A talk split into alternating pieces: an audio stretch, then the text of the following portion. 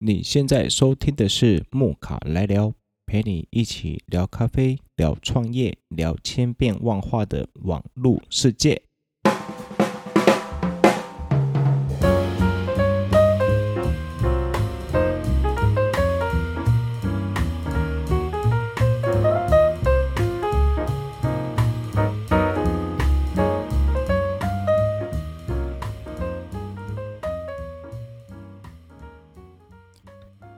Hello，大家最近好吗？最近木卡放了一个假，嗯，给自己放假大概有两三天的时间，那也去了一些地方走走，然后喝一下别人家的咖啡。那最近呢，也在找一些豆子要来跟大家来分享，因为之前有跟大家提到说，我会持续的在。节目中来分享不同品种的豆子，或是不同国家的豆子，这样。那这一次呢，最近有喝了蛮多地方的国家哦，最近像艳阳、艳阳发酵的豆子啊，或者是呃有一些蛮特别的产区的豆子，最近也是蛮像是雨后春笋这样冒出来这样子。好，那。今天呢，要来跟大家介绍，其实这只豆子，它不算哦，国家的名字它不算陌生啊，那它也算是大家蛮知道的国家，叫巴拿马的这个地方，这个国家。那大家听到巴拿马比较多，都是会知道的那个咖啡豆，通常都是，例如说是艺妓。好，这个目前是线上比较多人在呃喝的，或是说比较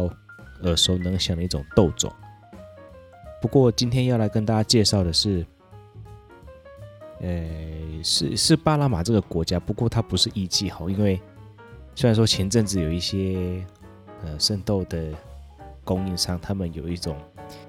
嗯、叫做艺妓之乱哈。那艺妓之乱这个小故事以后再跟大家再。一起来聊聊这个，呃，这个艺妓之乱的小故事。不过今天回到，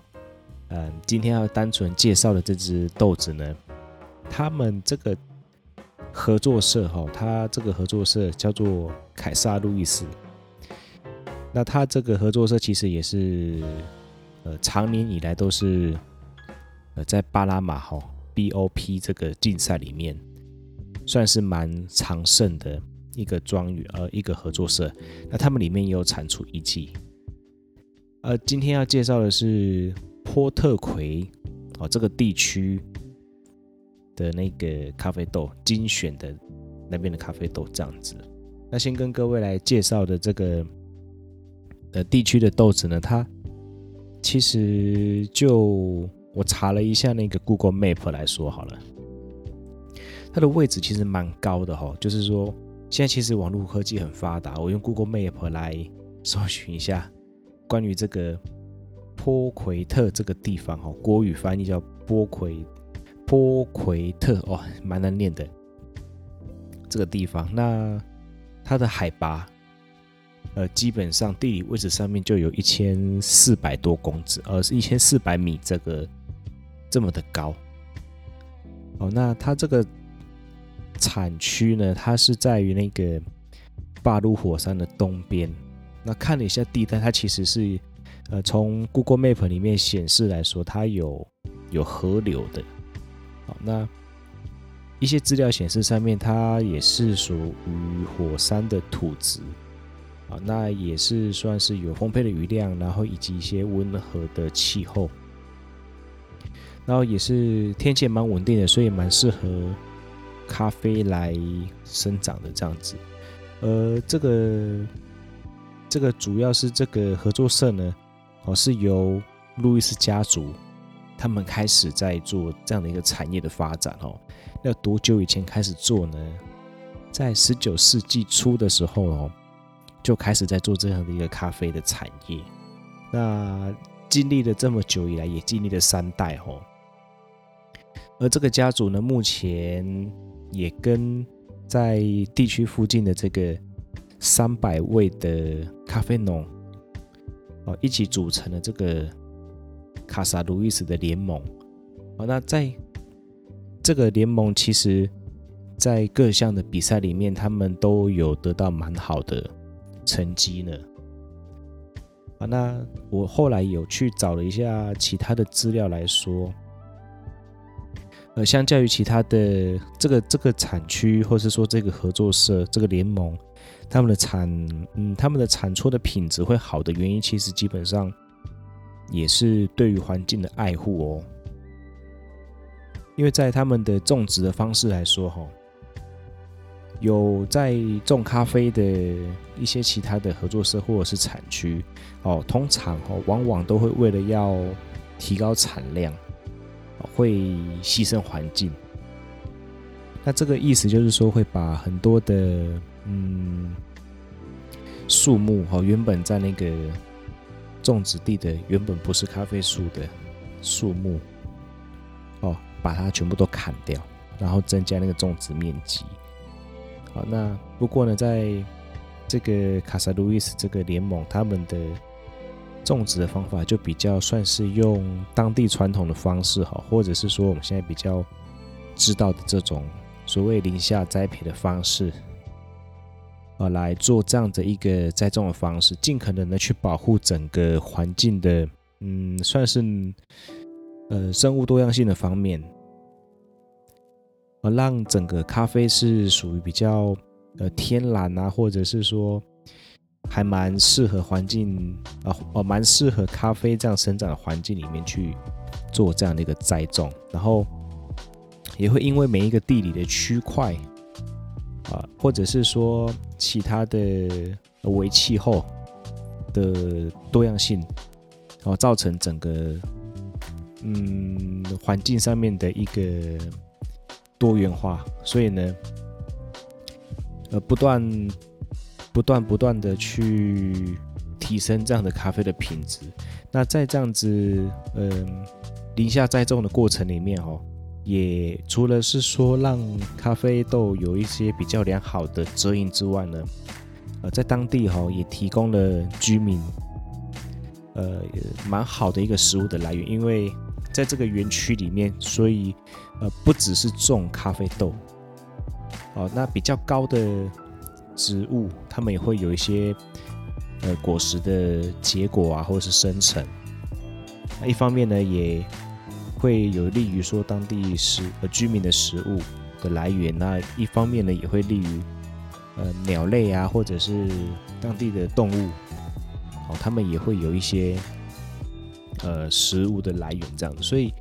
整体上面呢，呃，整个庄园里面，它在发展的过程里面，他们的管理算是蛮蛮好的。好，那除了生长环境之外，哈，它这个整个的联盟在于呃生豆的一些管理方面，也是算是呃蛮严谨的哈，就是说从刚刚所提到的环境上面的设定。然后栽种，哦，以及到接下来会有层层的关卡，例如说，嗯，在脱皮啊，或者是说筛选跟记录跟嗯去做生豆样貌的整个的管理，哦，他们都是算是蛮积极在处理这一块的。好，那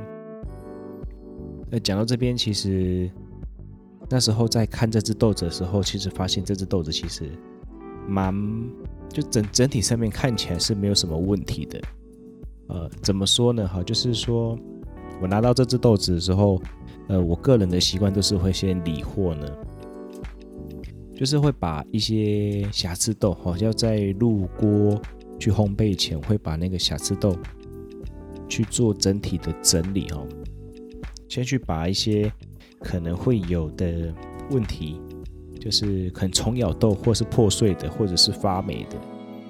这些比较明显的大瑕疵豆来去，呃，做一些整理，就把它挑出来这样子，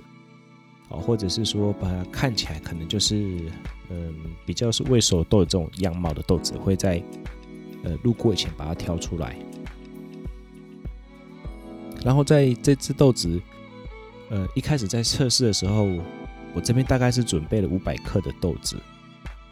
啊，那啊，对不起，五百五十克的豆子，然后去挑看看到底有多少的呃瑕疵豆的量，然后来取决于说未来是否要持续的来采购这样的一个产区。那挑着挑着呢，最主要因为也是第一次采购好这个产区的部分，然后没想到的是意外的还蛮好挑的，还蛮好挑的，就是只挑出大概。呃，十克左右的瑕疵豆那比较多的豆矿呢，跟大家来分享一下，主要是以可能在嗯抛光的时候，把那个豆子给抛碎了，或者是说，呃，豆子它原本有一些虫咬豆啊，或者是一些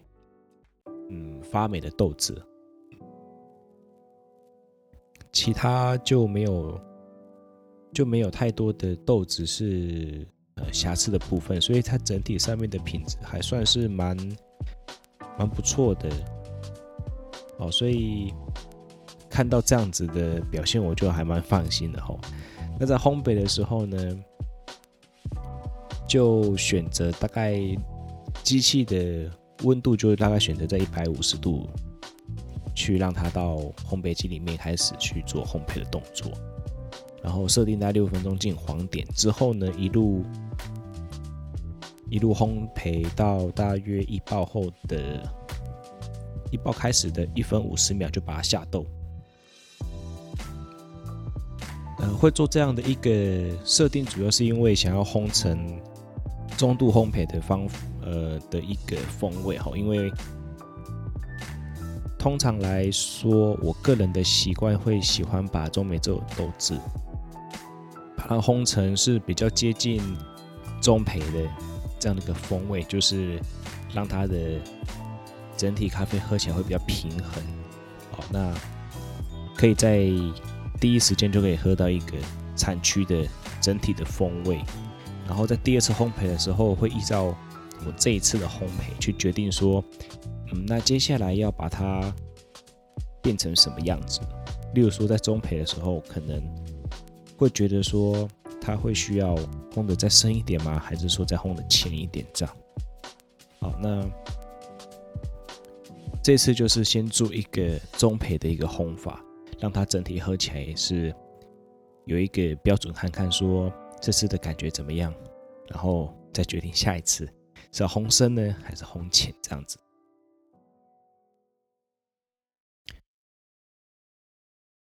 那在经过三天之后，呃，来做一个杯测的时候呢，其实喝起来的感觉就是蛮蛮经典的一种中美洲的一种咖啡豆的表现哦。因为那时候烘起来的时候，豆表大约是在哦用仪器测试的时候，豆表的烘焙度大约是在六十五左右。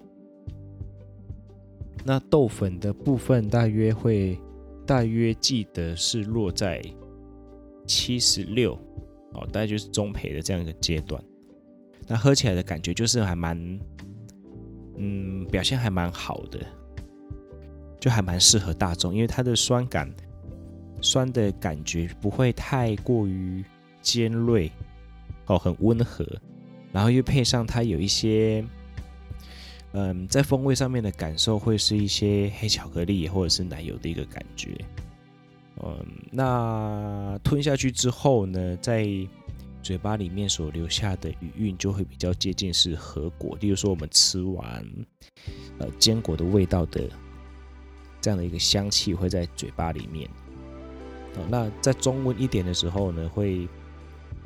会有一些像是焦糖的一些余韵会在嘴巴里面。呃，留存着。那吞下去的，就是它的厚重度哈。这只豆子整体，嗯，喝起来的厚重度其实也蛮不错的，也蛮不错的。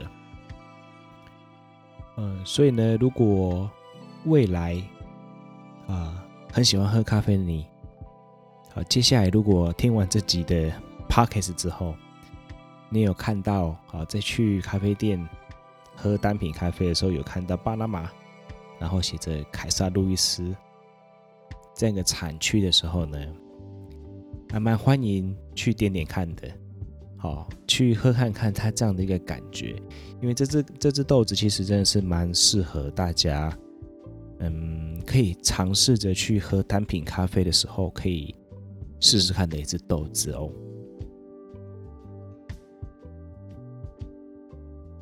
好的，那这一集呢就跟大家来分享到这里。如果你喜欢的话，好，你就上，呃，在我们的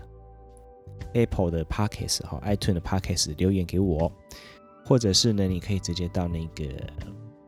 IG 啊来搜寻 Muka Talk，M U K A T A L K，哦，来。搜寻，然后并且留言给我，告诉我下一次我可以来分享什么豆子，或者是你有什么兴趣，哪一支豆子想要听听木卡这边来分享的，好，一定要留言给我，这我会去看，然后并且去买来烘烘看，然后来跟大家来做分享。